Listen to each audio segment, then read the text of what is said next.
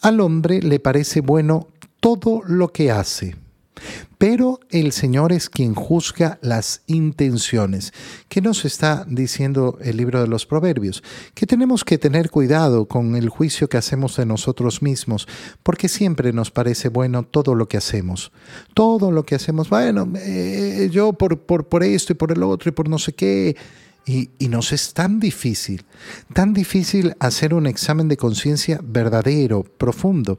Claro, porque al final las cosas que hacemos las hacemos porque pensamos que estamos eh, buscando el bien, ya sea el bien para mí o el bien que yo mm, confusamente creí alcanzar.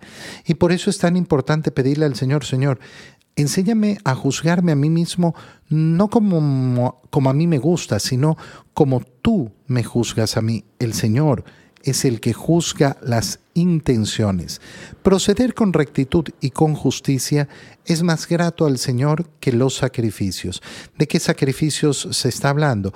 De esos sacrificios de la antigua alianza, es decir, esos sacrificios externos, esos sacrificios que no implican una transformación del corazón.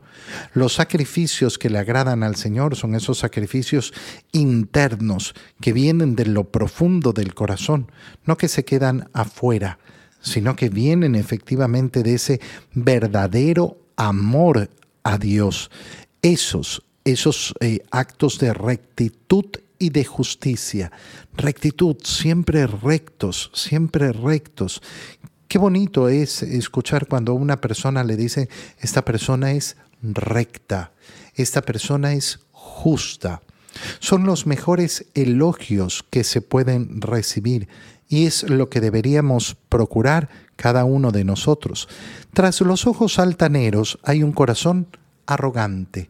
Altanero, ¿quién es? Ese que, que, está buscando siempre pleito, ese que, que, está enfrentándose siempre, ese que está buscando la pelea, eh, llevarla contra que se esconde. Ah, no, yo, yo tengo un deseo de justicia. Hoy en día se vende mucho esta idea, ¿no? De, de los justicieros sociales, de justice warriors.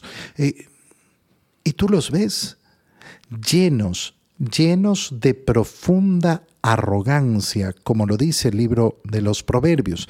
La maldad del pecador brilla, brilla en su mirada. Por eso es tan importante aprender a ver los ojos de las personas. Importantísimo. Importantísimo darte cuenta cuando una persona te oculta la mirada, cuando oculta sus ojos. Es verdaderamente impresionante ver cómo personas eh, siempre miran para abajo, nunca te quieren dar la vista.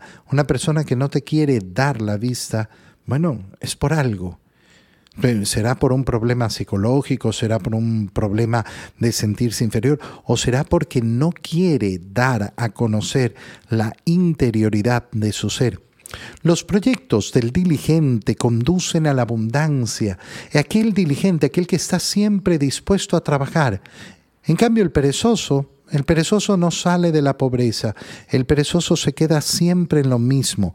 Los tesoros ganados con mentira, esos se deshacen, no sirven para nada, se hacen humo y llevan a la muerte. El malvado busca siempre el mal y nunca se apiada de su prójimo. El malvado busca siempre el mal, hacer el mal a los demás. No se apiada, no se apiada de su prójimo. Qué bonito es apiadarnos, tener piedad de los demás. Cuando se castiga al arrogante, el sencillo no se alegra, el sencillo aprende. Si yo me gozo del castigo que recibe un arrogante, entonces significa que soy un arrogante también. Si yo viendo el castigo que ha recibido un arrogante, en cambio, aprendo, significa que tengo el corazón sencillo.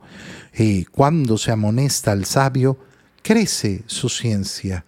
Qué bonito. No, no, a mí nadie me tiene que corregir. No, si me corrigen, ¿qué pasará?